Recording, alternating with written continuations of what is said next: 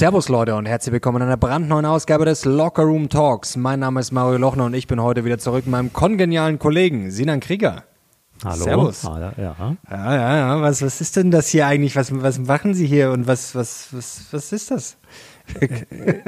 Was ist Dieser was? Locker Room Talk. LO stands for Lochner, KR stands for Krieger, and when you combine it, you get the locker room talk. And what do you do in a locker room? You talk about the really important topics and you give your honest opinion no matter what. Oh, hast du einen Englischkurs gemacht? Yes, indeed. Das war gar nicht so schlecht. Ich habe kurz gedacht, Mensch, jetzt, jetzt schaufelt er sich sein eigenes Grab, aber also Picobello. Ich glaube, das hast du auswendig gelernt. Should we do it in English? Nein, bitte nicht. Kannst du bitte wieder? Du hast zu viele Calls mit den Mächtigen und Reichen dieser Welt. Ich merke schon auf Englisch. Ähm, jetzt äh, mächtige Reiche ist ein gutes äh, Stichwort. Denn Leute, wer den Kanal noch nicht abonniert hat, und ich rede jetzt hier keinen Mist, Ist arm. ist arm und macht einen großen Fehler. Denn vor kurzem war ja schon Sir Gerd Kommer da und es wird in einer Woche, das wird ein Blockbuster. Und Ja, ich kann ja. euch schon mal versprechen, ihr werdet auch nicht damit rechnen, wer da kommt. Es ist ein sehr prominenter, der auch dieses Jahr durchaus ja, Für Schlagzeilen für gesorgt. Schlagzeilen gesorgt hat. Mehrfach- Schreibt mal eure Tipps in die Kommentare. Schreibt mal die Tipps und auch, wen ihr euch vielleicht wünscht und mal schauen. Ich glaube, ein paar werden es erraten. Da gehe ich schon Glaubst mal davon du? aus. Ich glaube schon. Aber, ja, es werden natürlich auch sehr viel daneben liegen. Ich bin gespannt. Schreibt mal eure, ja, eure Tipps in die Kommentare und wie gesagt, abonnieren, denn das, das darf man nicht verpassen. Er war noch nicht zu sehen auf deinem Kanal. Nein, Das können wir verraten. das können wir verraten. Mehr verraten wir jetzt nicht, sonst, wird's, sonst Ja. äh, ist die Spannung weg. Also ihr könnt euch auf jeden Fall freuen. Äh, spannend auch unser Dividenden-White Paper, da will ich nochmal drauf verweisen. Das ist nämlich völlig kostenlos und das könnt ihr euch auch unten downloaden in der Videobeschreibung. Was brennt dir denn auf den Nägeln? Äh, eine Richtigstellung. Eine Richtigstellung. Na, ich weiß gar nicht, ob es eine Richtigstellung ist, aber ich habe nach unserer letzten Ausgabe, nicht die mit äh, Sir Gerd Kommer, sondern die davor, wo nur wir beide ähm, zu hören waren, ähm, habe ich danach einen Anruf bekommen von meinem wütenden Vater. Nein, so wütend war er nicht, aber er hatte ähm, Gesprächsbedarf und zwar ging es um eine ähm, Frage beim äh, Wahlswiper, den wir gemacht haben.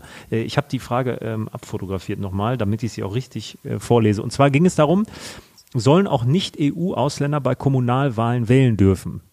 Und ich hatte in dem Video, ähm, können wir vielleicht auch nochmal unten drunter verlinken, das ist die Ausgabe von vor zwei Wochen, habe ich dann so Nein gesagt. Und zwar hatte ich in dem Augenblick, das ist ja, der Talk hier, das ist ja, hier ist ja nichts geskriptet. Das ist ja alles live, Ja, unvorbereitet, fast schon. Also ziemlich unvorbereitet. Ähm, und ähm, ich hatte Nein gesagt, weil ich hatte im Kopf, ähm, ich hatte ähm, jetzt die ukrainischen Flüchtlinge im Kopf, die erst seit paar Monaten hier sind.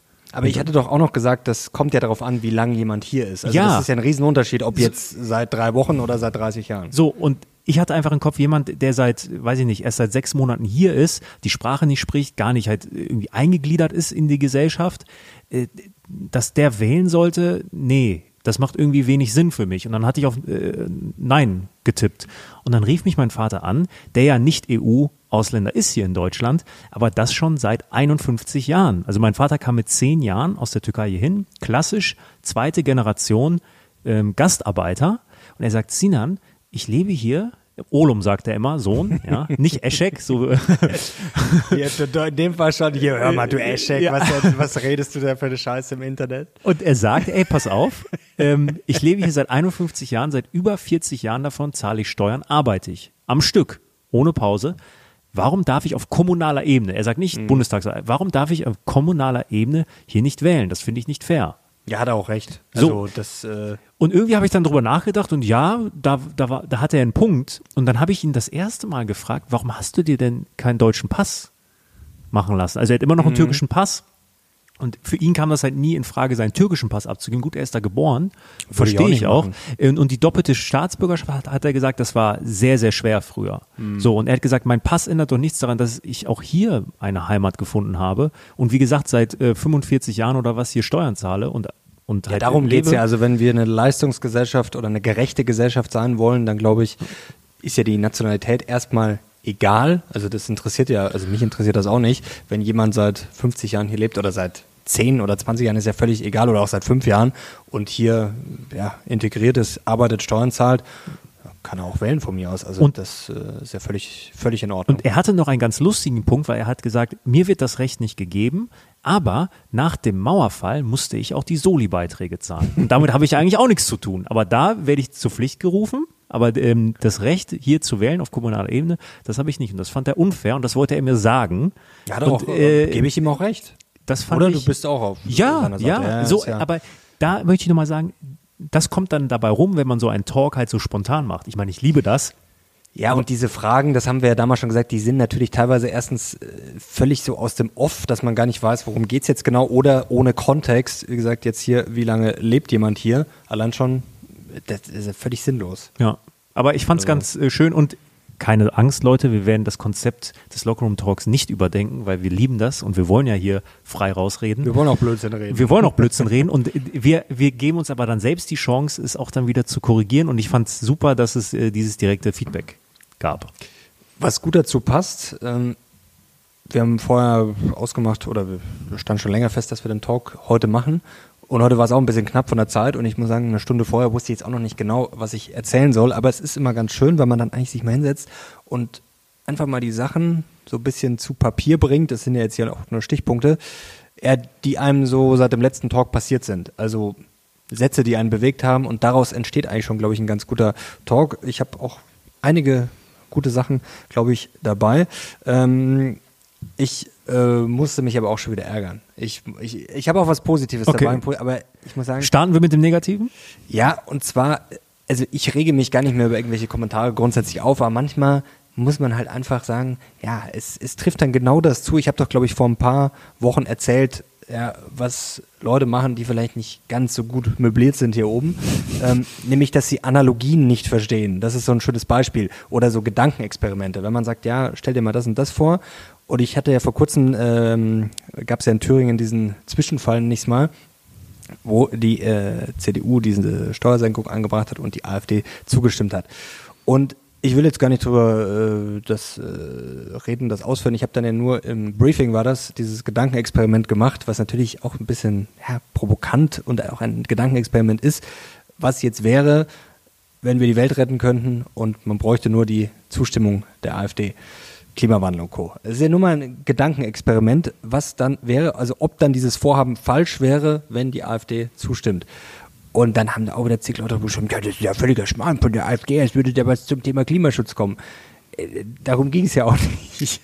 Und da merkst du immer, und da denke ich immer so, also ich weiß es auch nicht, wie kann man denn sowas nicht verstehen? Also man kann ja sagen, okay, das ist jetzt irgendwie ein Gedankenexperiment, das finde ich, ja, weiß ich nicht, das finde ich komisch oder es ist ein logischer Fehler drin, aber das, äh, zu sagen so, ja, das passiert ja nicht, darum geht's ja nicht. Es Glaub- geht ja quasi nur um diesen Gedankentransfer, wird etwas, was wahrscheinlich richtig ist oder wahrscheinlich positiv ist, falsch, indem quasi der, ich sage jetzt mal, falsche oder der, der mir nicht passt, zustimmt. Darum ging's ja. Das Glaub- ist ja die Frage. Die kann ich auch auf alle anderen Sachen anwenden. Das kann ich auch genauso umdrehen.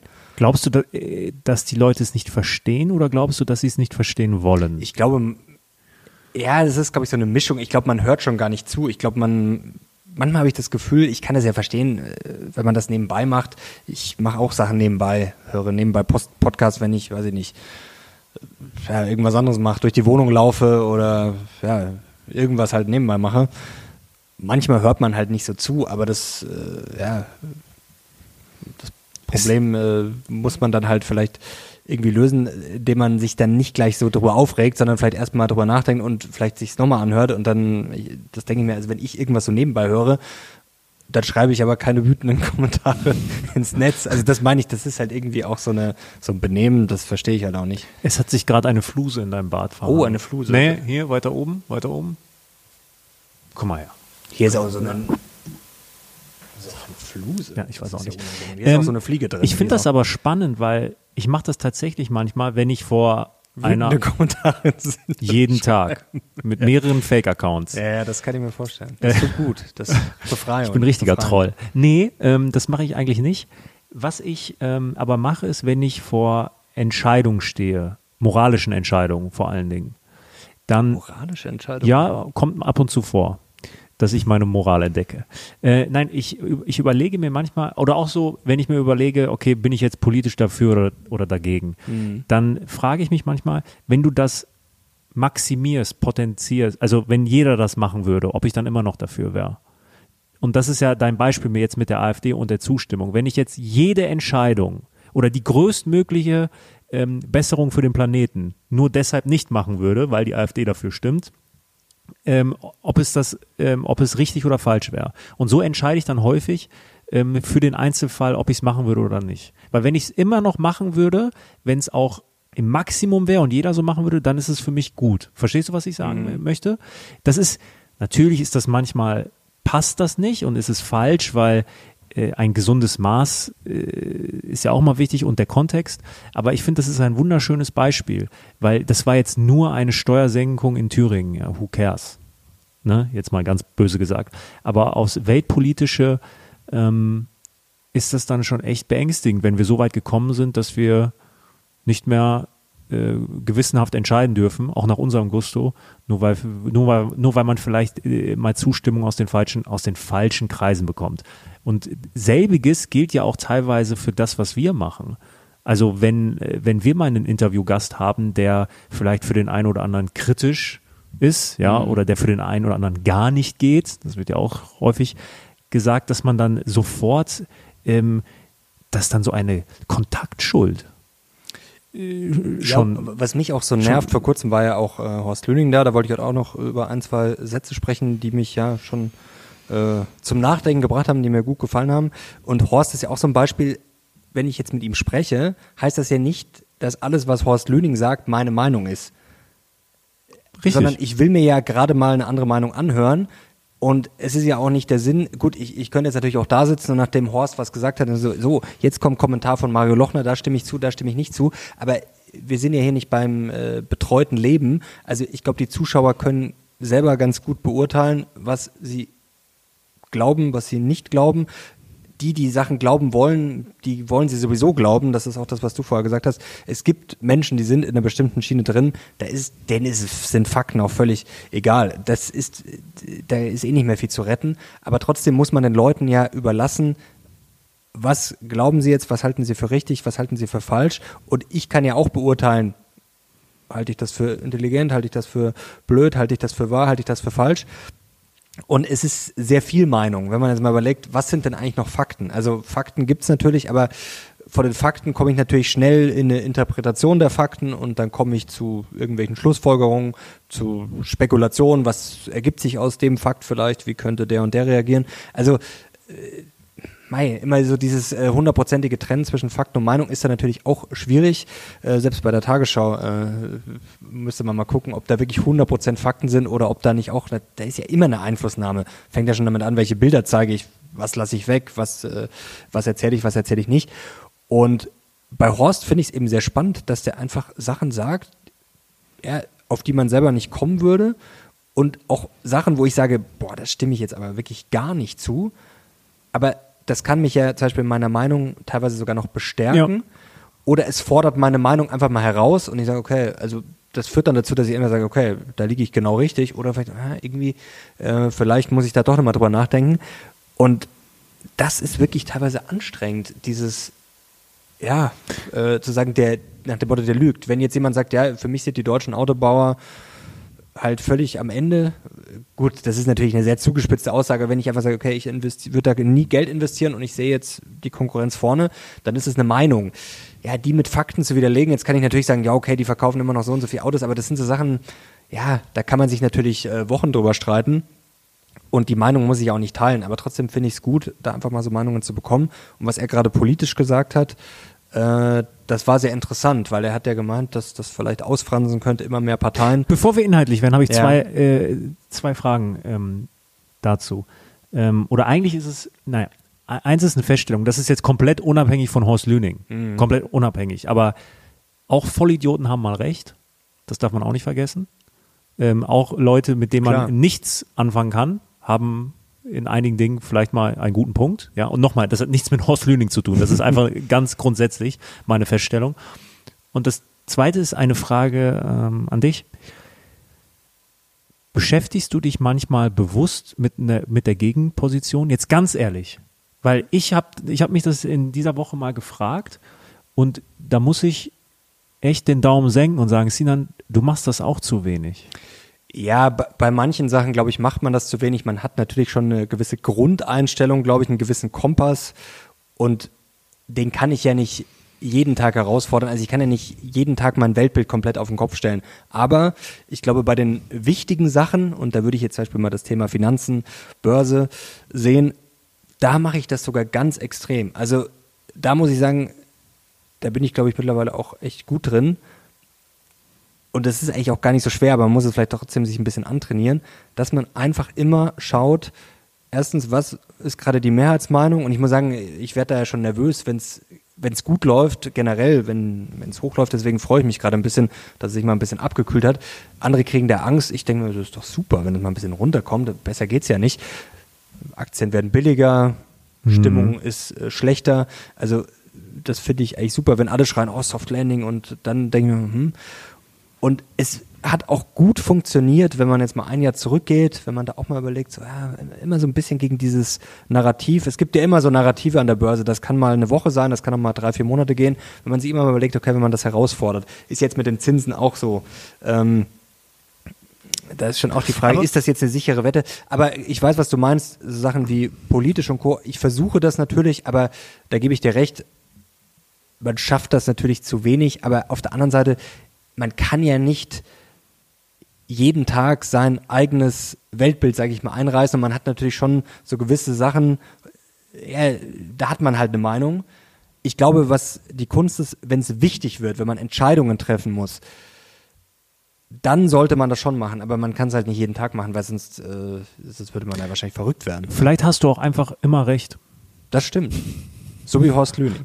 Nee, Horst würde ich sagen, hat äh, nicht immer recht, und das ist ja auch ganz normal. Also ich habe, genauso wie wir, ich meine, haben wir immer recht. Aber trotzdem, ich finde das sehr schön und Horst, da merkt man richtig, der ist so richtig frei im Kopf. Der denkt einfach über Sachen nach, wo man, ja, wo ich zugebe, da geht, auf die Idee wäre ich jetzt auch nicht gekommen. Und da ist vielleicht manchmal die ein oder andere, ich glaube, er hat gesagt, er hört das Gras wachsen, bevor das andere hören. Und das ist vielleicht auch manchmal ein bisschen Alarmismus und manchmal denkt man dann vielleicht zu weit und sieht dann bei irgendwelchen, man sieht irgendwas und interpretiert dann irgendwas rein. Das kann natürlich richtig falsch sein, aber gut, ich finde es trotzdem spannend. Also deswegen muss man ja nicht alles blind glauben und deswegen muss man sich auch nicht verrückt machen, aber trotzdem, ich finde es einfach mal interessant, wenn man das einfach so den Horizont erweitert. Und ich finde, da ist Horst bewundernswert, weil der ist einfach wirklich völlig frei im Kopf, habe ich das Gefühl. Mhm. Und denkt einfach in Sachen, wo, die, wo andere Leute sich entweder nicht trauen oder auf diese Ideen kommen sie gar nicht. Das finde ich spannend. Einen Satz hat er gesagt, äh, da ging es ja um diese Stunde Null nicht jetzt nach dem Krieg, sondern wenn man sagt, okay, wir würden die Bürokratie mal zurückdrehen. Und er hat ja gesagt, manche Leute setzen für sich persönlich die Stunde Null und wandern einfach aus. Das fand ich eigentlich eine sehr schöne Formulierung. Ähm, an dem Punkt sind wir nicht, aber nee. ich fand ja. das trotzdem schön, dass, weil man, ja, es wird ja immer viel gejammert, aber theoretisch wir wollen ja hier auch, wir regen uns ja auch auf und diskutieren, weil wir natürlich was bewegen wollen. Aber es stimmt, man darf auch nie vergessen, dass man sein eigenes Schicksal schon immer zu einem Großteil selber in der Hand hat. Wollen wir irgendwas Positives jetzt mal zwischendurch einstreuen? Ja, ich habe was Positives. Ja, komm, hau raus. Äh, ich glaube, und da habe ich jetzt nämlich, das ist eigentlich das perfekte Beispiel. Ich, ich depp, das hätte ich eigentlich auch gleich schon sagen können.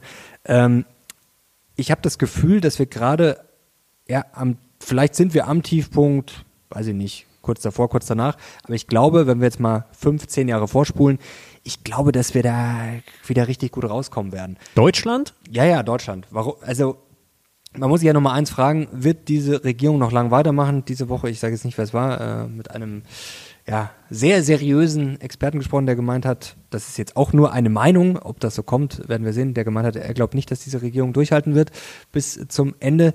Ist auch wurscht, selbst wenn sie durchhalten, es äh, wird danach äh, sicherlich was anderes kommen. Und man weiß ja auch, in diesem Land leben sehr, sehr viele schlaue, fleißige Menschen. Und wenn man sich zum Beispiel auch mal jetzt den DAX anschaut, das ist natürlich jetzt nicht die deutsche Wirtschaft, aber man muss sich ja nur mal überlegen, wie totgesagt das ist. Und oh, um Gottes Willen, würdest du, und ich habe ja die Frage auch dieses Jahr aufgestellt, hier an die Experten, würden sie noch in Deutschland investieren? Und es ist natürlich populär zu sagen, so ja, gibt noch ein paar gute Unternehmen, aber nee, eigentlich nicht. Und da muss man sagen, normalerweise gibt es ja diesen Home-Bias, dass man sagt, ja, ich schaue eher auf das, was ich kenne und wo ich äh, vielleicht das Gefühl habe, da weiß ich mehr. Und wir haben ja schon so einen Anti-Home-Bias. Also eigentlich ist es genau sowas, wenn man das einfach mal auf den Kopf stellt. Ich meine, wir waren auch schon mal der kranke Mann Europas. Das ist noch gar nicht so lange her, das ist 20 Jahre her. Ist die Welt untergegangen? Nein. Man kann natürlich auch nicht immer sagen, es wird gut gehen, denn man muss sich ja nur mal Länder wie Argentinien anschauen. Ich meine, die standen vor 100 Jahren auch viel besser da. Es gibt keine Garantie, dass sich ein Land immer wieder erholt und immer stabil nach oben läuft. Aber trotzdem, ich glaube schon, ähm, klingt zwar blöd, aber ich glaube recht viel schlechter als gerade. Kann es nicht laufen. Du hast gesagt, dass die jetzige Regierung vermutlich oder ist ein Szenario ist, dass sie nicht durchhält. Ich, ich glaube nicht, dass, äh, also ich glaube, dass sie durchhält, natürlich. Also ich. Aber du hast von den nächsten fünf bis sechs Jahren gesprochen. Ja. Wer, wer, was haben wir für eine Regierung in fünf bis sechs das Jahren? weiß ich nicht. Es tut sich ja gerade viel und da hat Horst ja lustigerweise auch drüber gesprochen und ein paar Tage später kam dann eine Meldung von einem ja, gewissen Dr. Markus Krall auf Twitter hat er das rausgehauen. Ich glaube, du hast das sogar mehr verfolgt als ich, dass er eine Partei gründen will. Und ganz vereinfacht gesagt, ich verstehe es so, er sieht, dass sehr viele Parteien eher links sind. Da ordnet er ja auch SPD ein, natürlich äh, Grüne, auch die FDP. Und die AfD eben rechts bis hin, manche Teil davon auch. Äh, er, er hatte da so ein ähm, Schaubild, hatte er gemacht. Genau, und er, genau, also die AfD rechts, kleiner Teil davon sicherlich auch äh, rechtsradikal, hat er auch so also es, äh, eingezeichnet. Es gab linksextrem, links, rechts Genau. und rechtsextrem. Und die Grünen und die Linken hatte er so hälftig linksextrem und links, glaube ich, ungefähr war das so. Die FDP hatte er links, auch CDU hatte er eher, also CDU habe ich jetzt ganz vergessen. hatte er auch hatte links, eher links, ja. und die AfD hatte er zum großen Teil rechts, aber so ganz kleinen Genau, Punkt so. in rechtsextrem. Genau. Und er will jetzt, so habe ich das verstanden, eine Brücke schaffen, quasi in der Mitte, die er völlig offen sieht Ja. eigentlich. Und Eigentlich zwischen CDU und genau. AfD. Also eigentlich kann man sagen, es wäre eine alte, so, eine CDU, wie sie früher war. Werteunion vielleicht. Ja, eigentlich die, oder die Werteunion sozusagen in dann größer. Mal schauen, wie viel Stimmen das zieht. Und da sieht man, es ist momentan äh, ja viel im Umbruch. Ich will das jetzt auch gar nicht bewerten, aber ich glaube schon, ähm, ja, dass sich da was tun wird. Und was mir noch Sorge bereitet, ja, dass die Leute, die gerade an der Macht sind, aber auch ein bisschen, gut, bei der CDU wird es vielleicht mal ein bisschen besser. Da wird schon Klartext gesprochen. Merz hat ja neulich gesagt äh, zu Scholz, so nach dem Motto, äh, hier, wir müssen das jetzt lösen, auch Asylthema und Co. Und wenn sie das mit den Grünen schaffen, dann schmeißen, nicht schaffen, dann schmeißen sie die raus, dann machen wir das gemeinsam. Also da sieht man da ein bisschen was, finde ich, man kann auch nicht immer alles ignorieren. Also ich finde, ein bisschen was tut sich da schon in Sachen, äh, packen wir jetzt mal an. Äh, aber da gibt's noch viel Luft nach oben. Und was mich eben stört bei der Regierung, so ein bisschen dieses Thema, da wird ständig geschaut, so, ja, hier, was macht jetzt die AfD und was machen die? Anstatt dass ich mich einfach mal auf mich selber konzentriere, was machen wir denn eigentlich? Das ist ja genauso mit diesem Gesetz. Wenn ich ein Gesetz mache, was ich für richtig halte, was auch richtig ist, bringe das ein. Klar kann man jetzt sagen, taktisch und Co., man kann nicht alles immer ignorieren, aber grundsätzlich einfach mal auf sich selber schauen, gute Politik machen. Das ist ein bisschen wie dieser Spruch, ja, Verlierer schauen, was Gewinner machen und Gewinner konzentrieren sich einfach aufs Gewinnen, Sachen richtig zu machen. Und das, glaube ich, das wäre mal schön, wenn es das wieder geben würde. Vielleicht noch mal ganz kurz zur politischen Landschaft, was da passieren könnte. Also sagen wir mal, wir haben die Markus Krall Partei, die kommt. Dann haben wir vermutlich die Sarah Wagenknecht Partei, Stimmt, die ist ja auch noch. die auch kommt. So als linker Gegenpol. Aber jetzt nicht so koalitionsfähig wie die Linke mit den Grünen und mit der SPD, glaube ich, weil so, Ja, dass die, also Die alleine, Wagenknecht-Partei wäre eigentlich wahrscheinlich am isoliertesten, denn ich Ja, kann mir weil- nicht vorstellen, dass die SPD nein, weil die alleine die, alleine die Russland-Position Ja, genau. zu konträr und einer müsste extreme Zugeständnisse machen. Die SPD wird das niemals Nee, tun. die Grünen auch nicht. Die, Grünen FDP auch nicht, Aber wird die Wagenknecht-Partei Zugeständnisse machen? Ich glaube, ich kann es mir, ich weiß nicht, kann sein. Aber das muss man sich mal vorstellen. Also ich glaube, wenn die Wagenknecht-Partei kommt, ist es für die Linken, die werden es dann richtig schwer haben, noch die 5%-Hürde zu knacken. Ich glaube, das die Linken sind raus. Für die FDP wird's auch sehr auch schwer. schwierig. Aber sagen wir mal, wir haben dann dieses, ich habe ein bisschen, wenn die nächste Bundestagswahl ist, also wenn die Politiker jetzt nicht komplett äh, sich lächerlich machen wollen und die Brandmauer, die sie äh, stark aufgebaut haben zur AfD, nicht einreißen wollen, dann Das müssen, dann müssen wir davon ausgehen, okay, die AfD kann dann nicht regieren, dann sind dann 20 bis 25 Prozent der Stimmen vermutlich dann halt nicht dennoch nicht regierungsfähig. Und dann werden wir ja zwangsläufig, für die GroKo wird es wahrscheinlich auch nicht reichen. Kann ich mir auch nicht vorstellen. Dann wirst du ja wieder mindestens ein Dreierbündnis brauchen. Ja, oder es gibt dann wirklich so Sachen wie Minderheitsregierungen ja. oder hin oder her. Äh, ja. Fakt ist, egal ob es ein Dreierbündnis ist, weil ich glaube auch nicht, das aktuelle Dreierbündnis Ampel wird nochmal kommen. Ich glaube, das macht, das wird es nicht geben, wenn die FDP es überhaupt schafft. Ähm, und wenn du, es wird ein Murks werden. Das, äh, davon ist auszugehen, wenn es wieder so ein ja, Ding wird. Die Frage wird. ist, ob der Murks, das ist ja auch immer so leicht gesagt nach dem Motto, ja, wenn die gar nichts machen, dann ist es gut. So pauschal würde ich das nicht sagen. Aber die Frage ist, die Frage ist ja, was ist Murks? Also wenn im Zweifel gar nichts passiert oder gar nichts gemacht wird, dann ist es ja schon mal kein Murks. Also die Frage ist ja. Das war blöd von mir ausgedrückt, aber du weißt, was ich. Ich weiß, was du meine. Genau, es, es, geht halt nicht in eine Richtung. Es wird dann wahrscheinlich jetzt nicht das große Modernisierungsprogramm geben. Null. Äh, aber gut, man weiß auch nicht, wie sich das entwickelt. Also es ist aber schwierig dann, zu sagen. Ich glaube auch, dass das eher äh, noch äh, in zwei Jahren, das wird, da wird eher was Wildes wahrscheinlich dabei rauskommen. Es, es, es wird eine Notlösung kommen, um die AfD rauszuhalten. Sagen wir mal so. Okay dann ist das so und dann ist die, dann kann man davon ausgehen oder ist die Wahrscheinlichkeit höher, dass dann die kommenden vier Jahre danach eher so werden wie mit der Ampel jetzt. Die blockieren sich gegenseitig, sind unzufrieden, die Menschen auch unzufrieden. Was ist dann in sechs Jahren? Ja, ich glaube, in sechs Jahren, das kann man jetzt noch nicht voraussagen. Es wird sich wahrscheinlich mehr auseinander bewegen und die Leute werden halt dann wahrscheinlich sehr taktisch wählen. Also ich glaube, dass das wird in, deswegen entwickeln sich ja solche Sachen jetzt. Findest du das gut, wenn Leute taktisch wählen? Ich glaube, vor dem taktisch Wählen haben wir jetzt erstmal die taktische Verschiebung, weil viele merken ja, das motiviert ja anscheinend einen Markus Krall auch, dass man merkt, es geht irgendwie nichts mehr vorwärts und es gibt auch nicht mehr wirklich viele Koalitionen und wir haben ja ein Problem. De facto, wenn man jetzt mal auf die Umfragen schaut, wollen nur momentan so ein Drittel, ja, ungefähr ein Drittel will linke Politik, wenn wir jetzt mal Linke, Grüne und SPD, SPD. nehmen und zwei Drittel nicht. Diese zwei Drittel können aber halt nicht regieren. Und das ist schon ein Problem. Und das ist halt schon so ein Pulverfass, äh, auf dem wir sitzen. Und ich habe äh, neulich mein, hab ich auch mit meinem Vater telefoniert und der hat sich dann auch, der ist auch irgendwie noch so ein bisschen in diesem Modus, so, oh, so sehr korrekt und meinte, ja, der März, der hat doch gesagt, äh, Deutsch, äh, hier Gillermoos ist Deutschland und nicht Kreuzberg. Und mein Papa meinte auch so, ach, das kann man doch nicht sagen. Und ich meine so, ja, warum nicht? Ja, der, der hat jetzt ganz Berlin dagegen sich aufgebracht. Und man denkt so, ja, mei, Berlin ist äh, ein, ein einziges Shithole. Ich meine, äh, ja, ist auch vielleicht jetzt gar nicht seine. Berlin hat auch schöne Ecken. Ja, hat auch schöne Ecken, aber ich meine, das ist doch völlig egal. Also die Leute, die sich darüber aufregen, die würden März sowieso nie wählen.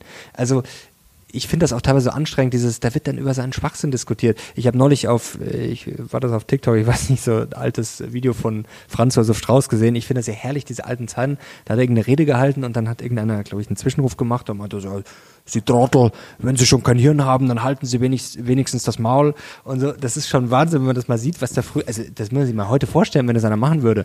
Der würde ja, also ich glaube, äh, vor Beugehaft die guten alten Zeiten, ja, ne? Nee, ich will jetzt gar nicht sagen, die guten alten Zeiten, aber also vielleicht so ein Mittelding. Also heutzutage so ein Satz, ich finde das völlig, äh, völlig harmlos. Also das meine ich, wir sind auf einem Niveau angekommen, dass es ständig nur noch dieses Du, Du, Du, wo ich mir denke, ja, mein Gott, also das ist doch lächerlich. Also es ist schon, du, aber jetzt äh, kommen wir vielleicht ja, willst du noch was sagen? Also, was ist deine Prognose? Ähm, bist du nicht so bullisch? Also, ich glaube. Für den Aktienmarkt oder, oder für Deutschland? Ja, für Deutschland. Also ich, ich glaube, wir sind halt gerade in einem sehr schwierigen Prozess, wo man jetzt irgendwie die nächsten Jahre versuchen muss, dass man irgendwie Weißt du, ich habe das Gefühl, vorwärts kommt und das weiß ich glaube viele wissen noch nicht, wie das jetzt so gehen soll, aber ich glaube viele merken gerade so so kommen wir nicht vorwärts. Ich, ich hatte dir deshalb die Frage gestellt mit ob du dich häufig challenged weil ähm, ich bekomme zwei Dinge mit. In meinem direkten Umfeld sind fast alle Menschen irgendwie auf gut Deutsch angepisst von der Bundesregierung. Also eigentlich sind ja alle so in, in dem, ich habe ja ein sehr liberales Umfeld, wir haben ein sehr liberales Umfeld. Und da ist jetzt keiner, der sagt, hey, Regierung, Ampel, super.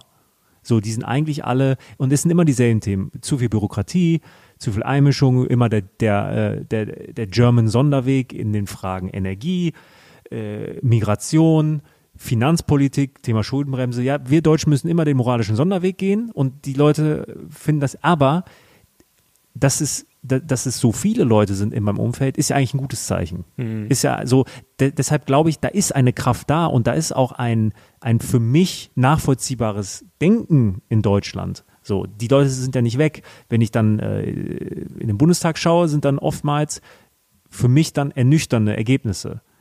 Ähm, ich glaube aber, dass gerade ähm, die, die Bundesregierung und die Politiker an der Macht gerade merken, habe ich so das Gefühl, dass denen so ein bisschen die Fähle davon schwimmen. Weil egal, was sie probieren, die werden ja nur noch zerrissen. Und du siehst es auch an so, guck mal, zum Beispiel ähm, jetzt als die, ähm, als die Aiwanger-Affäre waren. Ich meine, was sind das für Vorwürfe, die da im Raum standen? Also mehr geht ja nicht. Und es sind diese Vorwürfe im Raum und die Freien Wähler haben danach ein Wahlhoch. Die höchsten Ergebnisse ever. Was ist das für ein Zeichen an diejenigen, die das ähm, vorangetrieben haben, diese, diese Kampagne von damals? Das ist Ja, es, es, es ist ja auch ein Zeichen dafür, dass, glaube ich, die Leute auch darauf keinen Bock mehr haben, denn Ja. wir müssen jetzt eins nochmal klarstellen, also es geht jetzt gar nicht um eine Schuldfrage, nee, nee, war nur, das, war das nicht, nur wer grundsätzlich einfach. Aber es geht ja um die Sache, dass das, wie lange her ist, äh, er war damals 16 und ich glaube, darum geht's, dass die Leute einfach auch sagen, wir haben keinen Bock auf so einen Scheiß.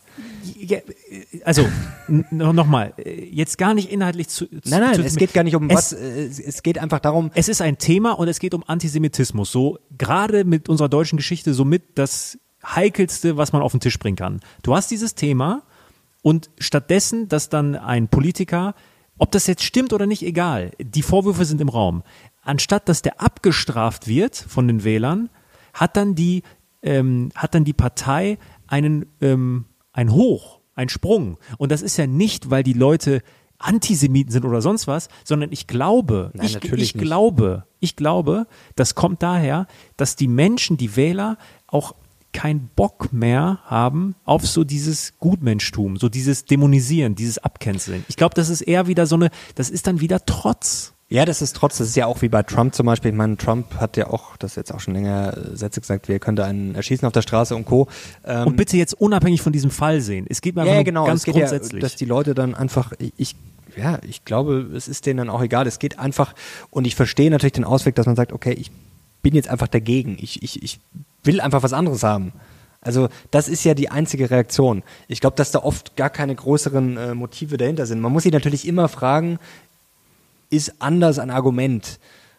Ja, aber jetzt kommen wir zu dem Punkt. Durch diese Brandmauer, ja, ist es ja, guck mal, ganz logisch, ob ich jetzt bei der nächsten Bundestagswahl FDP, SPD, ähm, CDU, Grüne, sonst was wähle, ich bekomme ja eigentlich, weil ich weiß, es wird ein Dreierbündnis geben müssen, bekomme ich ja eh alles. So, die, die AfD ist damit die einzige Stimme, wo ich eine Partei wähle und das andere nicht wähle. Das, so, und das macht's ja aus aktuell. Deshalb ist sie ja so stark.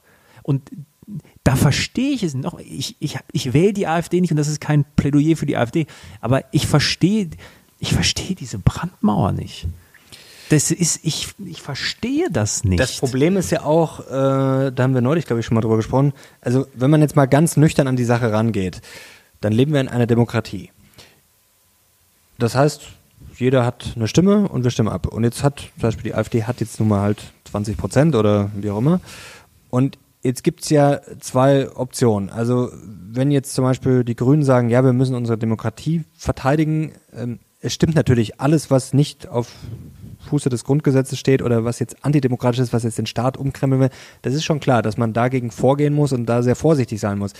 Aber dann frage ich mich, wenn die AfD das nicht ist, wenn sie nicht demokratisch ist, dann müsste man sie ja verbieten. Also es gibt ja nur zwei Optionen. Entweder haben wir eine Demokratie, dann gilt es, das zu akzeptieren, oder es ist demokratiefeindlich, dann muss es verboten werden. Also da muss es, weil, also für mich gibt es nur diese zwei Optionen. ich Und das, glaube ich, finden die Leute auch schwierig. 100 Prozent hast du recht, 100 Prozent.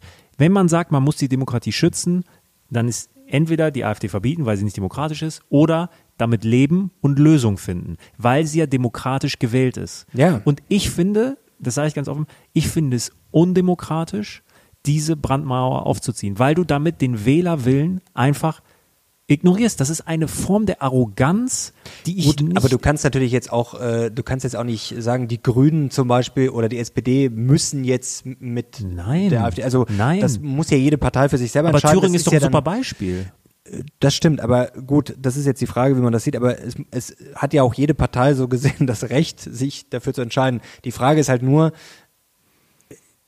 ja, Aber ein kategorischer wie Ausschluss. das bestimmt, es ist du eine sehr kannst komplizierte natürlich, äh, Diskussion. natürlich, du sollst dich und du sollst dich ja frei entscheiden. Ja, ja, klar. Aber ein kategorischer Ausschluss, das, das finde ich falsch. Und noch, guck mal, ich weiß doch auch, wir sind Außenstehende, wir haben leicht reden. Und es gibt ja auch viele, die sagen, hey, was dort gemauschelt wird hinter den Kulissen dann von Seiten der AfD, da sind einfach Sachen, die gar nicht gehen. Ja, sagen wir mal einfach, dass ich, ich kann das verstehen, dass Leute dann keinen Bock haben, mit dann Leuten wie einem Höcke oder sonst was irgendwie irgendwie Ja, was heißt kein Bock haben? Das ist auch ein Mensch, der ja, Ja, oder- von dem will ich nicht regiert werden. So. Und ich finde, das, das macht mir Angst, wenn man, da werden jetzt auch wieder zwei, drei Kommentare kommen, die kamen ja auch unter dem, äh, unter dem Horst-Video nach dem Motto, ja, hier, was ist denn da? Also, ja, man muss sich nur mit dem Mann ein bisschen beschäftigen und da, da fängt es ja schon an und dann heißt ja, schau dir doch mal ein Interview an. Ja, zum Beispiel, ich habe mir das MDR-Interview angeschaut, das war vor ein paar Wochen, glaube ich. Äh, und dann fallen da natürlich, äh, fällt da der reinste Nazi-Sprech wie Gleichschaltung und Co. Das sind natürlich, das ist ihm natürlich rausgerutscht. Das ist ganz offensichtlich und das ist ekelhaft und das ist auch aus meiner Sicht gefährlich. Aber klar, ähm, nochmal. wir können uns jetzt, äh, wir können auch nicht die ganze Nation an einem Irren aufhängen. Ich, ich muss mich auch nicht mal äh, komplett distanzieren, weil jeder, also ich habe das schon hundertmal gesagt, ich wähle sie nicht, dennoch. Ich glaube, wenn man sagt, dass man die Demokratie schützen will, dann muss man den Wählerwillen in erster Linie respektieren. So, und das wird nicht getan. Ja, jetzt kann ich dir auch noch was erzählen, denn ich habe da auch mein äh, Vater, der, äh, ja, der macht sich da auch Sorgen. Äh, also kann man sich denken, dass er äh, nicht AfD wählt. Also eigentlich kann ich ja sagen, das ist eigentlich so ein alter SPDler eigentlich. Der wählt nicht immer SPD, aber eher so äh, aus der Ecke. Und äh, so SPD, Grüne, FDP, der hatte, glaube ich, schon alles gewählt, außer äh, halt, äh, was nicht äh, FDP, SPD oder Grüne ist. Also eigentlich ein klassischer Ampelwähler sozusagen.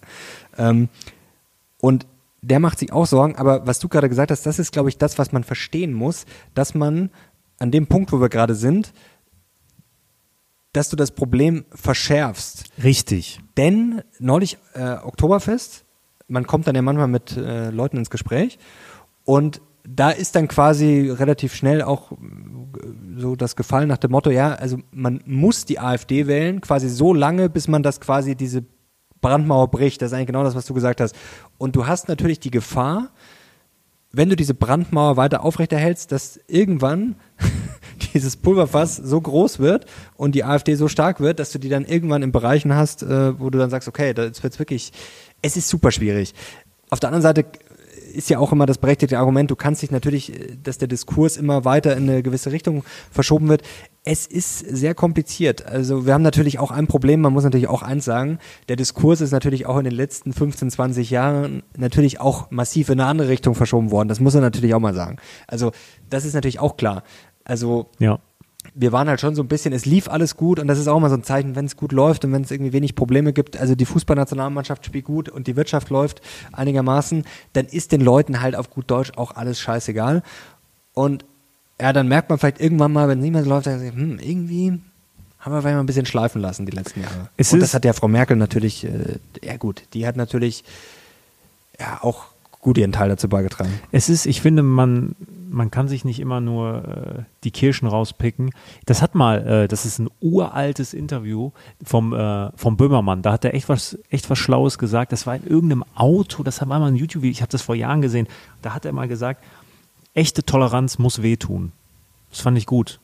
Toleranz muss wehtun. Denn wenn du selektiv tolerant bist, bist du intolerant. Ähm, und da gibt es ja einfache Beispiele. Er ist aber einer der intolerantesten. So, aber der äh, Satz stimmt natürlich. So, weil, weil zum Beispiel, äh, ne, ne, nehmen wir zwei konträre Sachen. Ähm, wenn ich mich, boah, das ist jetzt, aber wenn ich mich jetzt für LGBTQ einsetze, aber sage, Lehrerinnen dürfen kein Kopftuch tragen oder sonst was. Weißt du, ich gehe nur in eine Richtung und das andere. Wirklich tolerant wäre es, ja, ich, ich finde beides in Ordnung, weil es, es tangiert mich beides nicht in meinem Privatleben. Ja, das ist dann wahre Toleranz, auch wenn ich das eine vielleicht selber privat ablehne oder nicht gut finde, aber ich ich toleriere es einfach, weil es mich nicht juckt in meinem Alltag. Und genauso ist es jetzt auch so, selbst wenn ich es nicht mag, dass die Menschen die AfD wählen, ich muss damit ja umgehen. Ich, so, ich muss es tolerieren und das wird nicht getan. Ja, und ich- ich- dann lasse ich es auch. Ich glaube, wichtig, worüber wir heute auch reden, wir müssen raus aus dieser Angst. Also, Ja. was mich auch an dieser Diskussion ein bisschen stört, nach dem Motto, es braucht jetzt nur noch irgendwie ein Prozent in die eine oder andere Richtung und dann ist alles, dann, dann ist alles kaputt. Also ich glaube, dass wir, wir, wir müssen raus aus dieser Angst, weil diese Angst treibt uns eigentlich immer mehr in die falsche Richtung.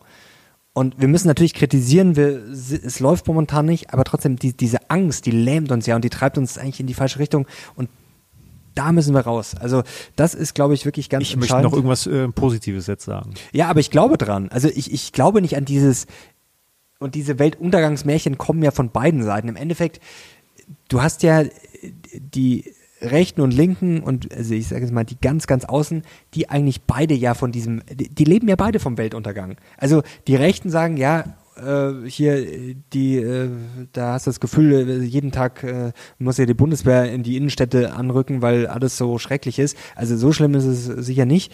Also wir sind immer noch auf einem, sagen mal, stabilen Niveau. Und die Linken, der, der, wenn da ein Rechter gewählt wird, dann, dann haben wir gleich wieder äh, die ganz düsteren sein. Also das sind ja Extrem-Narrative und dazwischen stehen, weiß ich nicht, 98 Prozent der Menschen, die eigentlich völlig normal sind oder 95 Prozent oder wie auch immer, sehr, sehr viele. Und man kann, und irgendwie dis, äh, diktieren aber nur noch diese Irren eigentlich den Diskurs. Und das ist ja das Problem. Ja. Jetzt, jetzt Und, aber ich, ich glaube nicht, wie gesagt, ich, das, das, jetzt komme ich wieder zurück und das ist das Positive. Quasi, ich sage mal, fast alle Menschen hier und mit denen man zu tun hat und auch ob das jetzt auf dem Oktoberfest ist oder das ist ja auch immer, finde ich, ein guter Spiegel, weil da lernt man äh, auch äh, neue Leute kennen, da kommt man dann mit Leuten ins Gespräch, mit denen man vielleicht ja, sonst nicht ins Gespräch kommt. schöne Grüße an Roberto an dieser An Stelle. Roberto auch ein sehr spannendes Gespräch. Da waren wir vor dem äh, Bayern-Spiel Manchester ähm, gegen Manchester. Äh, Eine sehr schlechte Fußballmannschaft, Manchester United. Das kann ich mir jetzt nicht sparen, wirklich, also wirklich schrecklich. Ähm, also die Mannschaft, nicht der Verein. Äh, wichtig dazu zu sagen, äh, früher, das war glorreich. Also äh, einer der, ja, finde ich schon, ja, besten Vereine, muss eigentlich muss man schon sagen, so Bayern, Real, Manchester, so Ja. Milan vielleicht noch so. Ja, Barca, aber Top Barca 5. noch, ja. Top. Also schon- Manchester United ist der größte englische Verein. Ja, ja, also auf jeden das Fall. ist so. Finde ich auch. Ähm, auch schönes Logo und schönes Stadion. So, jetzt bin ich da rausgekommen.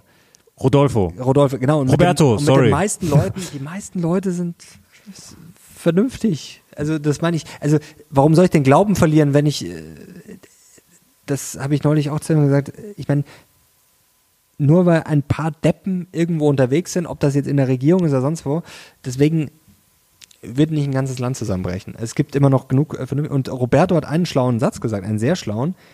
Der Fehler im System ist immer der Mensch.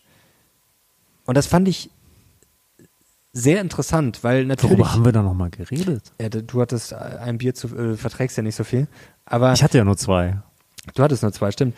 Aber ja, äh, was interessant ist, ich muss mich ja immer darüber ärgern, wenn die Leute irgendwo drunter schreiben, ja, neulich hat einer geschrieben, irgendjemand, ja, wenn die, äh, wenn der Döner dann nicht mehr 6 Euro kostet, sondern wieder 4 Euro, dann, dann ist die Inflation vorbei und dann hat die EZB ihren Job gemacht. So, jetzt wir zum Mitschreiben. Der Döner wird nicht mehr von 6 Euro auf 4 Euro fallen, im, im Zweifel. Außer wir haben eine verdammte Deflation, weil das wäre eine krasse Deflation. Aber jetzt sind wir wieder beim, der äh, Fehler im System ist der Mensch. Man muss natürlich auch mal eins dazu sagen. Theoretisch könnten natürlich einige ihre Preise wieder senken. Aber das macht natürlich keiner. Das wäre jetzt dann, das wäre ja auch eine Deflation, aber die Deflation kriegen wir halt wahrscheinlich wirklich nur, wenn sie in irgendeiner Weise erzwungen ist, wenn wir zum Beispiel eine Wirtschaftskrise haben oder wie auch immer, wenn irgendwas passiert. Sonst wird jetzt wahrscheinlich keiner freiwillig oder nur sehr, sehr wenige sagen, oh, das, ja, meine Energiekosten sind jetzt wieder gesunken, jetzt kann ich ja wieder hier den Döner. Ja, wer macht das freiwillig? Außer, also wenn die Leute kaufen, Ja. und du nicht jeden Tag beleidigt wirst und sagst, jetzt hier mach mal wieder billiger. ist ja auf der anderen Seite Dann wäre er im Endeffekt blöd. es ist ja auf der anderen Seite auch nicht so, dass die Lohnerhöhungen wieder zurückgenommen werden. Genau. Das, also das ist auch alles komplex. Das wäre mal geil. Jetzt, das wäre mal geil. das wäre geil. Ich will die Löhne zurückfahren. Ein Chef, der sagt, Inflation vorbei, so, jetzt zack, wieder eine Lohnstufe zurück. Also, das, wär, das würdest du sofort machen. Und das ist ja, also, da sind wir jetzt an einem, an einem Punkt, also keine Inflation heißt ja, Ja. der Döner bleibt einfach bei 6 Euro. Das Ja, wäre jetzt ja quasi so, keine, ja. keine Inflation. So, das, das ist ganz wichtig, immer Mein Döner Inflation. ist teurer als 6 Euro. Ja, das war auch nur ein Beispiel, ist ja wurscht, wo der seinen Döner kauft. Vielleicht irgendwo in Gelsenkirchen oder was weiß ich, oder Essen, Duisburg. Ähm, Mit Gammelfleisch. Oder in Niederbayern oder im Osten, was weiß ich, wo der seinen Döner gekauft Ich glaube, er darf seinen Döner gar nicht Döner nennen, das muss ich dir sagen. Weißt du, wann ein Döner äh, überhaupt hat. Ja, Döner ne, das ist doch Hammelfleisch, nee, nicht Hammelfleisch, was ist das, äh, wie heißt denn Lamm? Nein, das hat damit nichts zu tun. Aber das liegt doch an es der muss, ähm? Nein, es muss einen gewissen Fleisch, also Echtfleischanteil überhaupt haben. Ich weiß jetzt nicht mehr genau, aber dies, die, also eigentlich die meisten Döner, die du in Deutschland bekommst, in Müll, das sind nämlich die, diese Hackfleisch, ähm, Brätsachen. Guck mal, wenn du diese Schneidegeräte hast, die schneiden runter und das ist ein Strang, das ist ja kein Fleisch. Geht ja gar nicht. Das ist so, das ist zusammengepapptes Brät. Ich finde das ganz schlimm. Ein richtiger Döner, den schneidest du runter, das sind ja Schichten. Dann hast du so kleine, kleine Fleischstückchen. Achte da mal drauf. Das ist das Erste, worauf man als Dönerspezialist drauf achten muss. Was mir jetzt gerade noch einfällt, äh, das habe ich neulich auch gesehen, so ein Ausschnitt, ich weiß nicht, wie alt der ist, von Frau Baerbock und das ist ja auch eine Person, glaube ich, da kann man auch relativ gut den, Jetzt mach doch den nicht Unmut- wieder zu Politik. Nein, das ist jetzt, das passt nämlich gut. Äh, das Döner? Passt gut zum Döner, weil äh, da ging es darum, sie hat irgendwie sowas gesagt nach dem Motto, ja, wenn wir die Ukraine jetzt nicht mehr unterstützen, dann wird die Butter ja auch nicht billiger. Also da, das ist so ein Das bisschen, ist ganz wild. ne, das ist ja auch so diese Logik, so, da, da merkst du auch, dass das ist dann auch so, das sind so Sätze und völlig ohne Wertung. Es geht gar nicht um die Ukraine jetzt, das war nur der Zusammenhang. Da merkt man ja auch schon, da wird irgendwas äh, erstens zusammengewürfelt, da wird was behauptet, wo man jetzt auch drüber streiten kann. Aber ist egal, es geht einfach nur darum, dann wird die, die Butter ja auch nicht wieder billiger. Da merkt man ja auch schon, Frau Baerbock weiß im Zweifel auch nicht, was Inflation und Disinflation und Deflation ist. Also das ist schon sehr interessant. Und wie gesagt, der Fehler im System ist der Mensch. Das ist auch, glaube ich, oft an der Börse das Problem und überall, dass man immer denkt, jeder Mensch handelt rational. Das ist, wir schon beim Thema. Was ist rational? Es ist ja, rational ist ja auch für ihn im Endeffekt, äh, dass er den Döner nicht günstiger macht. Also das ist ja auch schon die Frage, was ist für jeden Einzelnen rational aus seiner Sicht? Also rational ist ja, Andreas hat das neulich gesagt, rational seine Definition, dass man, dass ich quasi meine Ziele erreiche kann man sicherlich auch anders interpretieren, aber fand ich ganz interessant. Und er meinte, eigentlich ist jeder Kompromiss irrational, weil dann ja quasi keiner seine Ziele wirklich. Das, das sage ich auch. Ja, das sagst du auch. Genau. Und Deswegen musst du ein Arschloch sein. ja, genau. ja, aber man sagt ja immer, ja, jeder, das ist ja immer diese Theorie, dieser Schwachsinn an der Börse und überall in der Wirtschaft, ja, jeder Mensch handelt rational oder, oder, äh, ja, pf, weiß ich nicht. Ich möchte, ich möchte das, ich möchte das Döner-Thema noch nicht zumachen. Bestellst du alles auf den Döner drauf? Ich esse nie Döner. Also nicht, weil ich nicht mag. Ich, weil du ich, Nazi bist. Ja, genau. nee, ich komme nicht dazu. Ich habe auch, also wenn ich jetzt einen Döner ums Eck hätte, so weißt du, so richtig so auf dem Heimweg oder so, das nervt mich auch. Das ist wirklich was, dass ich, ich habe weder einen Kiosk unten, noch einen Bäcker, noch einen Döner. Einfach nichts. Also, weißt du, so jetzt richtig. Aber gut, auf der anderen Seite, Komm, ich habe einen Rewe und ja, Bäcker dann und ist es ich laut und so. Ja, ja, das ist auch nicht schön. Ja, Aber ich find- äh, nee, ich, äh, aber sonst, ja, schon mit allem eigentlich. Leute, unterstützt gute Dönerläden, ja, wo echtes Fleisch ist. Keine Drehspieße, weil äh, wenn du so Hack nimmst, dann, dann darf das offiziell irgendwie nur Drehspieß heißen und nicht Döner. Okay. Bestellt einen richtigen Döner und also Leute, die Cocktailsoße auf ihren Döner, oh, das ist ganz schlimm. Der originale Döner, ja, da ist eigentlich nur Zwiebeln und Tomaten und Petersilie mit Fleisch, ohne Soße. Petersilie, ich liebe Petersilie. ja? Ja, ja. Ja, Petersilie Richtig- ist toll. Richtig geil. Petersilie auch wenn das manchmal irgendwo drauf ist, ich, ich esse das auch. Aber so. nur die Glatze, die Krause ist nicht so geil. Ah, ich mag beides. Ja, Das ist die Krause, die, die knallt so richtig rein. ja, ja, die ist. Ähm, und äh, Roberto hat auch noch was äh, Interessantes gesagt. Da sieht man mal, er, dass man so ein bisschen, er war äh, Mathematiker, hat er uns verraten. Also wollen wir nicht zu viel sagen, nicht, dass er noch identifiziert werden kann, aber ich glaube, es ist, ist, ist noch anonym genug. Und er meinte zum Thema KI, weil da sagen ja viele, ja, wenn die KI so intelligent wird, so, dann macht nach dem Motto, die macht uns platt. Also man hat ja immer so im Kopf so diese böse KI, die übernimmt die bösen Roboter. Wenn die mal intelligent genug sind, dann merken sie, oh, jetzt hier die Menschen sind ja doch nicht so toll, jetzt machen wir die fertig. Ähm, aber er hat gemeint, und das finde ich wirklich intelligent gemeint, wenn die KI so intelligent wird, wie manche behaupten, befürchten, dass sie halt wirklich super, super intelligent wird, da meinte er, dann interessiert sich die für den Menschen gar nicht mehr. Und das ist ja eigentlich wirklich logisch. Weil er meinte, dann sind die Menschen sind quasi ja, wie, wie Ameisen oder sowas. Und auch zum Thema Klimawandel, da wird ja auch immer gern argumentiert, ich glaube, das hat auch äh, Precht mal so erzählt, so nach dem Motto, ja, Also die KI müsste ja dann quasi den Menschen vernichten, damit es dem Planeten gut geht. Aber jetzt müssen wir eins sagen: Der Klimawandel, der hat natürlich auch Nachteile für Tiere und Co. Klar und für äh, sicherlich viele Sachen. Aber der KI wäre das wahrscheinlich relativ wurscht, weil in erster Linie würde ja mal der Mensch untergehen, nicht der Planet. Also ich glaube, ich finde diese Theorie wirklich sehr logisch, dass die KI, wenn die so super Ja. intelligent wird, dass sich die, glaube ich, wirklich für uns im Zweifel Weil- nicht interessiert. Weil, weil, wenn du das so erzählst, frage ich mich, was ist der Antrieb einer künstlichen Intelligenz? Ich glaube, ich glaube, der fehlt, um den Menschen zu zerstören. Was ist der Antrieb des Menschen? Neid. Da habe ich äh, Ich, also, ne, ein besseres Leben, würde nee, ich sagen. Ich, ich, ich glaube, der, ich glaube, der, der, der, der Urantrieb des. Menschen ist Sex. Ja, Fortpflanzung. Fortpflanzung, ja. Das hat die KI ja nicht. Das stimmt. Die KI Aber hat vielleicht das wird nicht, sie irgendwann so intelligent, dass sie denkt, dass sie das hat. dass sie Also Sex haben ba- baut möchte. sich selber zu Sexrobotern, die können sich ja auch dann selber zu, zu irgendwelchen Figuren bauen. Nein, aber was. bei Menschen ist es, glaube ich, wirklich, also ich glaube, die, ich glaube, der Fortpflanzungstrieb ist halt schon sehr stark. Bei Säugetieren generell. Ja, ja, klar. Und das, eine KI hat das ja nicht. Aber ich glaube, das bessere Leben schwingt da auch mit, weil Fortpflanzung, also man will ja ist ja besseres Leben. Ja, Früher war das ja so. Genau, also du hast ja theoretischen Entwicklung, dann hast du, äh, ja, dann baust du dein Leben auf und die Idee ist ja auch dann, dass es deinen Kindern immer besser geht und dass die dann auch, ja, dass die Familie sozusagen immer weiter fortbesteht. Deswegen baue ich ja auch eine Familie auf, Baum, pflanzen Baum, bauen Haus, was weiß ich, äh, schaffe Vermögen. Ja, du mit deinen acht Kindern. Hier, noch habe ich gar keins. Aber wobei, äh, vielleicht weiß man von dem einen oder anderen nicht. Das hast du jetzt gesagt. Ja, das könnte ihr dir dürft euch gerne mailen, ihr dürft euch gerne mailen. gerne. Nein, Jetzt kommen hier äh, Hunderte mit das hättest du nicht Vaterschaftstest. sagen. Meine Freundin guckt diesen Podcast im Ja, Gegensatz zu deiner. Jetzt habe ich ein Problem. Ja, stimmt. Nee, ja. ihr, ihr, Wie- ihr seid ja noch nicht verheiratet, deswegen gehe ich davon aus, dass ihr Wie komme ich jetzt da raus aus der äh, Nummer? dass, dass du noch Jungfrau bist. Dass das alles So nämlich. so nämlich, dass da alles ordentlich läuft. Sonst ruft nämlich Vater an wieder. Und dann gibt's Ärger. Nee, äh, gerade, ich habe nämlich, ähm, das habe ich ja vorher gesagt, dass ich hier völlig unvorbereitet war. Und dann hab ich, bin ich hier noch kurz, äh, kurz nach Hause und wieder her und habe äh, Lanz und Precht äh, kurz gehört, weil mir nichts Besseres eingefallen ist. Und da fand ich einen sehr interessanten Satz, die haben über die Todsünden gesprochen und Precht meinte, er war früher sehr neidisch, also Todsünde Neid, aber heute fällt ihm eigentlich nicht mehr wirklich viel ein, auf die er neidisch sein kann. Weil er Multimillionär ist. Genau. Und da sieht man eigentlich mal, und da muss man sich mal Gedanken machen, also links sein ist ja irgendwie gefährlich.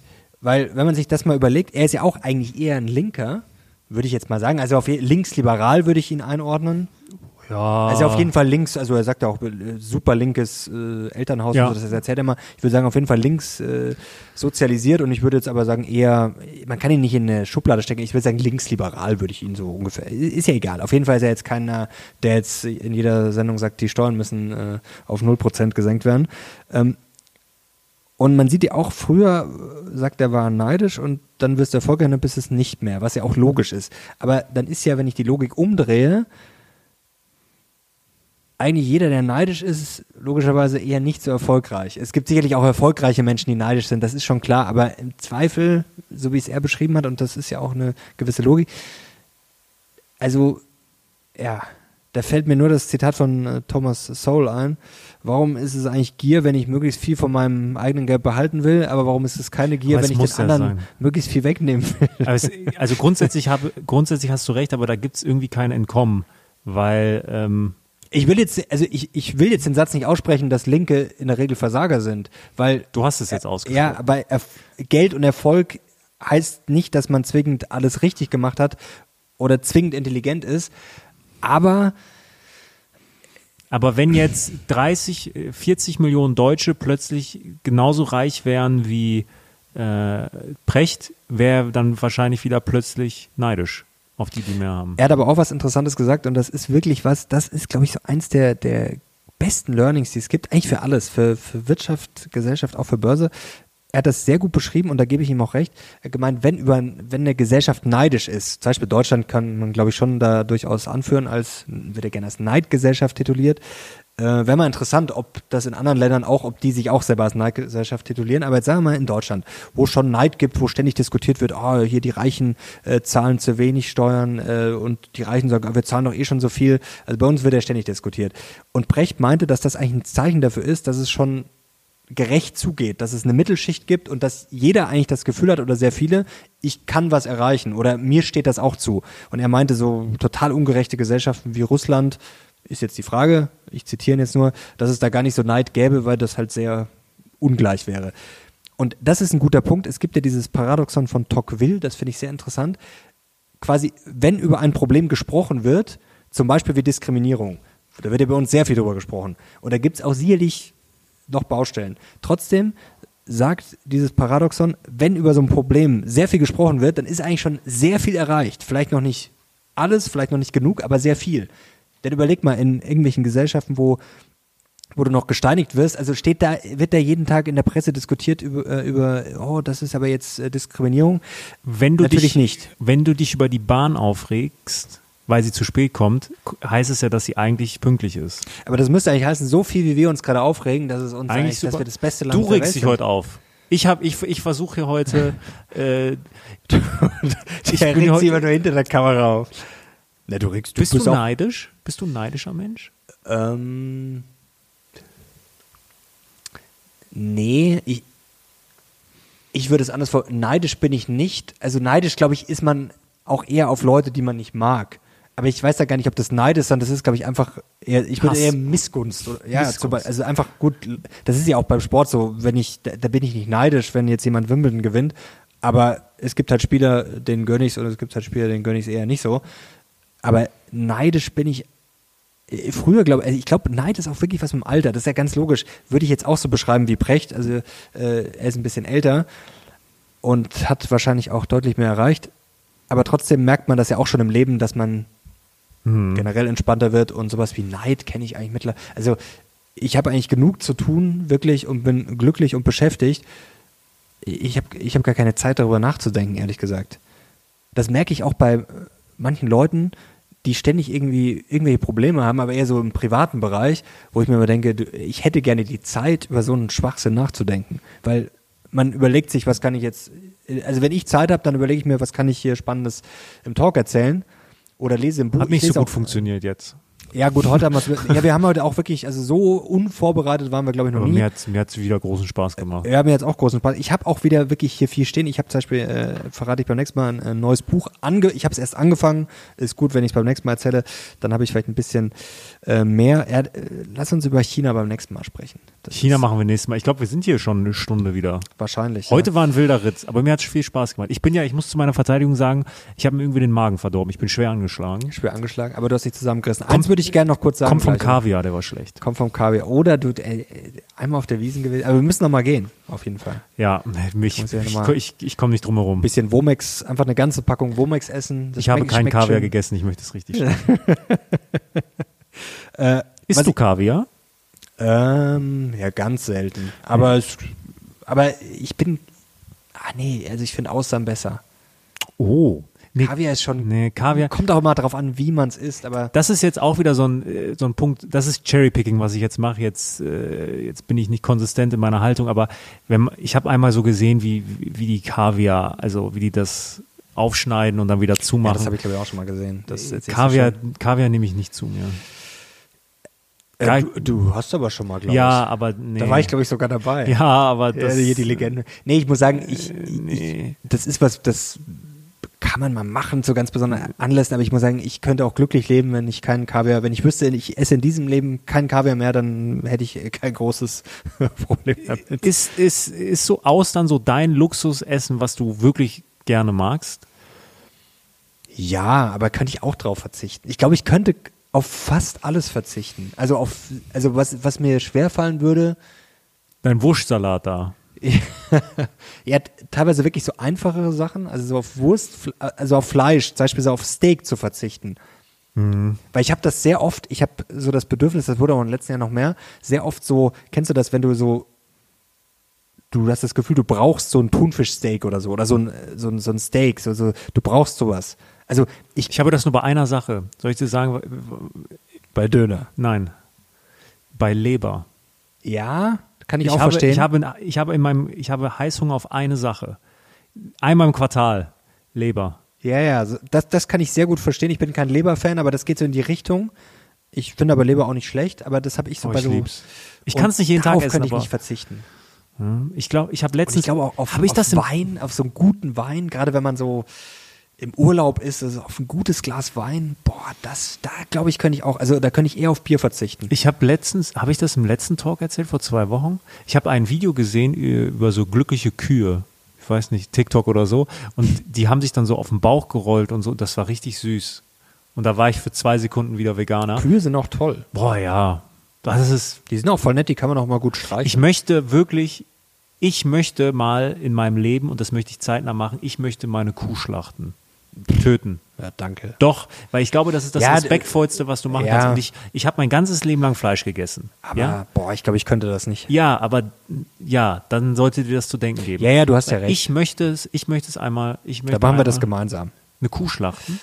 Ja. Ja. Richtig töten, ne? Aber das hat noch ein bisschen Zeit.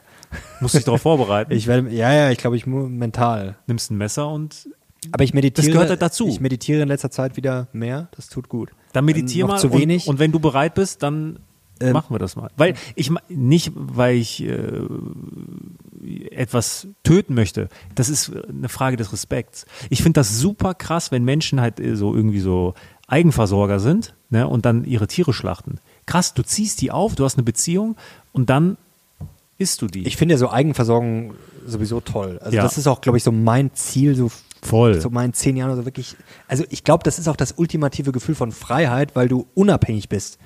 ja. Weil du einfach nicht, du musst nicht zu einem scheiß Supermarkt oder irgendwo, du, es kann dir alles egal sein. Also das ist eigentlich schon so das ultimative Freiheitsgefühl. Zwei Sachen will ich noch loswerden. Eine spannende Sache, die werde ich jetzt zuerst los. Was mir neulich eingefallen ist, ich habe es mir sogar aufgeschrieben, ich fände das mal cool, wenn wir mal irgendwie sowas durchziehen. Bücher lesen, jetzt jede Woche, da müssen sie mal beide lesen, ist auch eine Idee, aber was mir mal eingefallen ist, dass wir zum Beispiel vielleicht mal äh, Filme gucken oder so. Also muss jetzt auch nicht jede Woche sein. Lecken wir da noch rum? Ja, das auch. Nee, aber weißt du, so, vielleicht so ausgefallenere Sachen. Also ich muss sagen, was auf TikTok krass ist, ich sehe da mittlerweile nur noch so Filmempfehlungen und das sind wirklich, das ist Wahnsinn, was da für Freaks gibt und das sind Filme, von denen habe ich noch nie was gehört. Also ich würde mal sagen, so vom vom Durchschnittsmenschen, du bist ja auch so jemand, du, du kennst die Filme vielleicht noch vorher, aber ich habe schon sehr viele Filme gesehen. Du bist Filmjunkie. Aber ich bin schon Film relativ Mainstream. Also ich kenne natürlich Ja. schon so ein paar gute Filme auch, die jetzt vielleicht nicht jeder kennt, aber es gibt ja wirklich da Accounts auf TikTok, also da sagt er so, hier, hier meine 30 Lieblingsfilme und ich denke mir so, okay, ich kenne vielleicht einen oder zwei, aber äh, vielleicht auch gar keinen. Und es ist schon spannend, also sich einfach mal so Sachen anzugucken, das fände ich spannend, mal so ein Projekt. Einfach Wir so zwei? Ja, so, aber so Filme, also äh, so eine Mischung aus so, so Klassiker, die man noch nie gesehen hat, also so vielleicht auch so ältere, zum Beispiel die Zwölf Geschworenen, habe ich noch nie gesehen. Kennst du wahrscheinlich gar nicht, so glaube ich so aus den Doch, 60er Jahren. das ist ein Film, der So die ganze. Zeit in dem Raum stattfindet. ja, ich glaube. Den habe ich gesehen. Den, Den hast du, den habe ich zum Beispiel noch nie gesehen. hat mein Das Vater mir gezeigt. Ja, mein Vater hat auch äh, den äh, mal gemeint, das ist glaube ich so der. Der ist aber ultra Film. lang auch. Ja, das Mein- kann sein. Mein Vater war auch ein Riesenfan. Ich kann es nicht mehr, ich kann mich nicht mehr dran erinnern, aber ich habe den mit ihm äh, schauen müssen. Nein, das war. Aber weißt du, so eine Mischung aus so unbekannten Filmen, die gut sein sollen und so, so, so Klassikern. Also wenn ihr das sehen wollt, fände ich, mal eine ich witzige an. Idee. Ich suche einen aus. Ja, gerne. Und dann können wir ja so unsere Eindrücke schildern. Am besten halt getrennt voneinander gucken natürlich, also nicht zusammen. Und dann können wir im Talk immer so kurz, äh, das ist doch romantisch. Was ich aber noch sagen wollte, ganz kurz mit der, wie muss eine Gesellschaft dann aufgebaut sein? Eigentlich ist es ganz klar. Ich glaube, Leistung ist das, was man fördern muss, belohnen muss, denn anscheinend macht Leistung ja glücklich. Geld verdienen macht auch glücklich, auch wenn es nicht alles Glück der Welt ist, aber anscheinend, wie Herr Brecht sagt, wenn man weniger Leute hat, auf die man neidisch sein kann, dann geht es einem da vielleicht auch schon besser. Und was natürlich klar ist, man braucht möglichst gute Startbedingungen.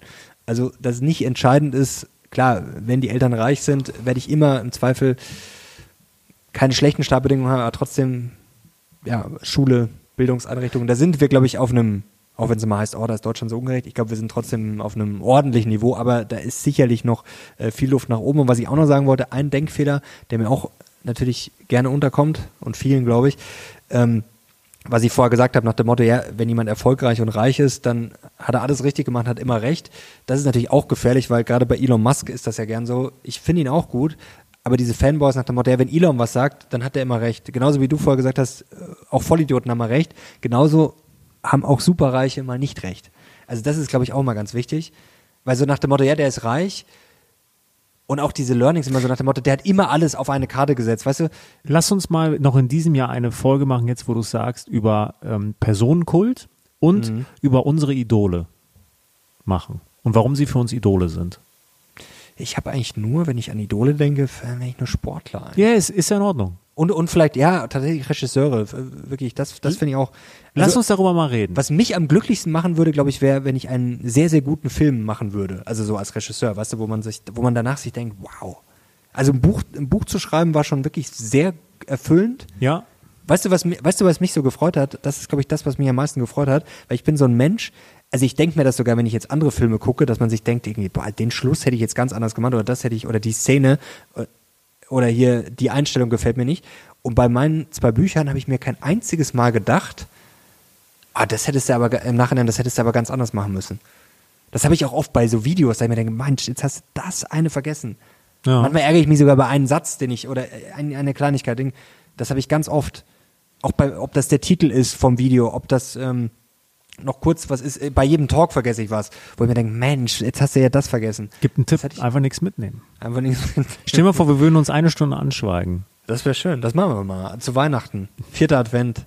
An, andächtig werden wir uns äh, einfach, wir an, anschweigen. Ah, das könnten wir echt mal machen, so ein Marathon.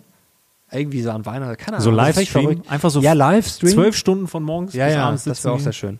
So, jetzt habe ich keine Lust mehr. Ich auch nicht. Und das Gute, was ich noch habe, das behalte ich für nächstes Mal auf, weil sonst ist jetzt Vielleicht le letzter Gedanke, vielleicht sollten wir die, ähm, die neidischen Menschen ausbürgern. hier. Hm. Kennst du das, wieso ich darauf komme? Ich hatte in der Universität einen äh, Statistikprofessor, der ist mittlerweile sehr, sehr bekannt geworden. Es ist der Walter Krämer. Kennst du den? Den kennt man, glaube ich. Ja, Ja, also der Name den, sagt mir den was, kennt man. ja. Googelt den mal, eine, eine sehr, sehr spannende Person. Der war unser ähm, Statistik. Äh, Professor und er hat immer das Gleichnis gesagt, wie kann es sein, dass wenn ein Kind die Schule wechselt, auf beiden Schulen äh, der durchschnittliche IQ steigt? Boah, da, da, ich, ich muss erst kurz drüber Ein nachdenken. Kind wechselt von Schule Ja, ja. A nach B und auf beiden Schulen steigt der IQ. Wie kann das sein? Das war eine Klausuraufgabe.